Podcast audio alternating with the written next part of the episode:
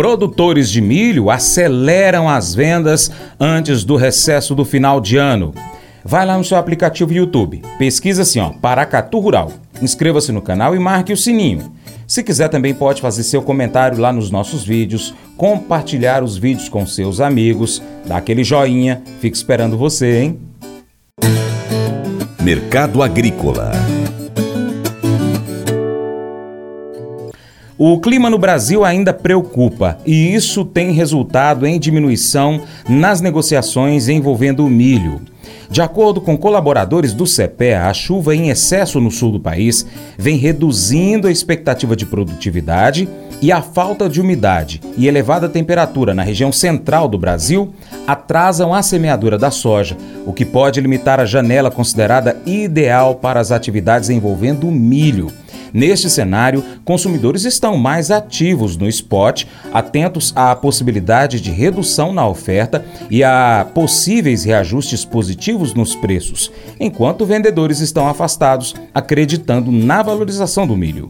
O consultor Vlamir Brandalize fala do mercado do milho e ele destaca que o plantio da nova safra se encontra prejudicada por conta do clima no Brasil. Enquanto isso, alguns produtores têm focado em acelerar suas vendas, já que existe a busca por um aumento de estoque neste momento.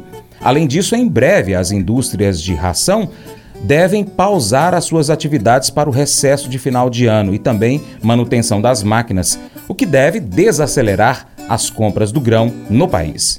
Com relação ao mercado do milho, o USDA apontou 88% dele colhido nos Estados Unidos, frente a 81% da semana passada, 92% do ano passado, 86% da média. O estado de Iowa, maior produtor, está com 94% colhido, frente a 86% da média. 95% do milho colhido em Illinois, frente a 91% da média. Também acelerado com a colheita americana de milho, acima da média. Safra americana vai se definindo para o final, com indicativos de clima favorável para a colheita nesses próximos dias. Safra vai indo para a reta final, provavelmente sem problemas de agora em diante. Mercado brasileiro, temos aí os negócios seguem na exportação, muito milho sendo embarcado. Segundo a CSEX, nos primeiros sete dias úteis do mês de novembro, foram 2 milhões 390 mil e 900 toneladas. No mês de novembro todo o ano passado foram 5 milhões 889,6 mil toneladas. Vamos exportar mais, né? Segundo a CSEX, mais de 8 milhões de toneladas. Segundo a Anex, nesse mês de novembro, vamos para mais de 8 milhões de toneladas de milho sendo exportadas. O acumulado de janeiro até agora no milho está em 44,9 milhões de toneladas. No ano passado era 31,5 milhões de toneladas. O milho também segue como um grande produto na pauta de exportação brasileira. Nesses primeiros dias de novembro, internalizou 540,5 milhões de dólares.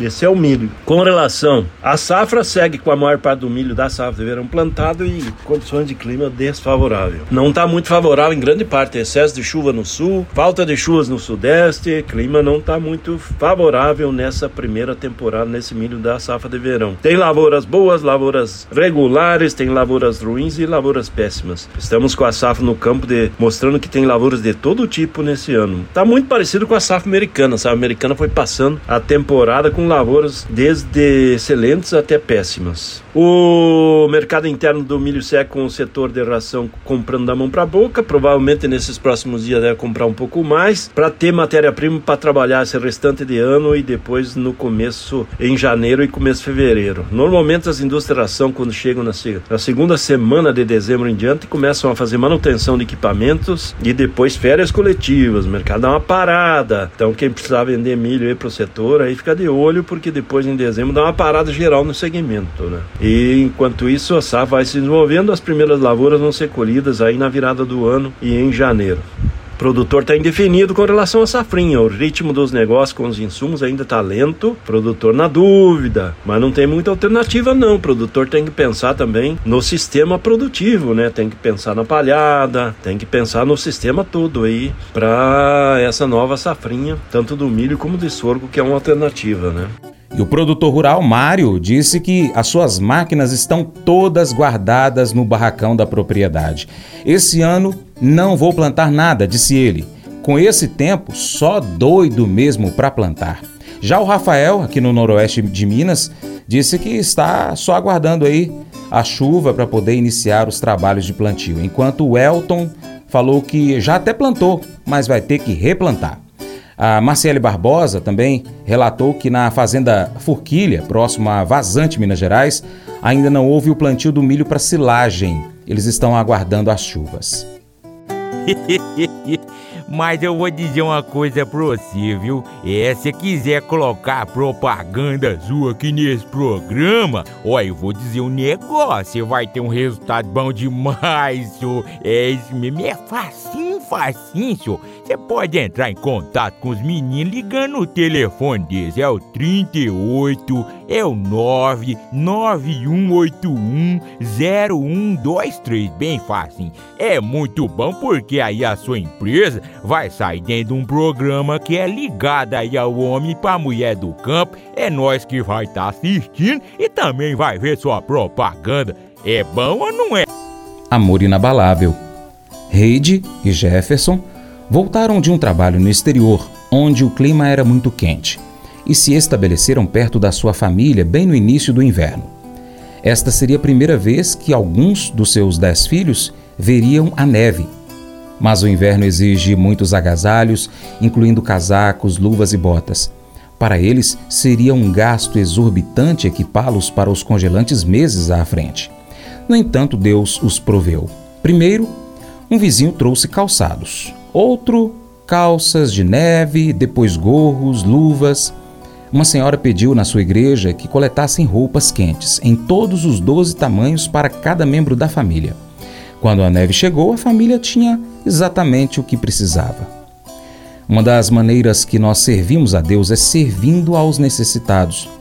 1 João, capítulo 3, versos 16 a 18, nos incentiva a ajudar os outros a partir da abundância das nossas próprias posses.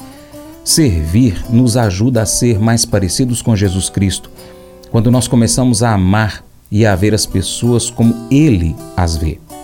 Deus frequentemente usa os seus filhos para suprir as necessidades e responder às orações.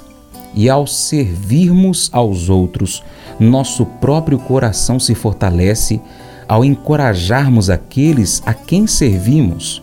Como resultado, a nossa própria fé crescerá à medida que Deus nos equipar para servi-lo de novas maneiras. Esse devocional faz parte do plano de estudos Amor ao Próximo do aplicativo bíblia.com. Muito obrigado pela sua atenção. Deus te abençoe. Até o próximo encontro. Tchau, tchau.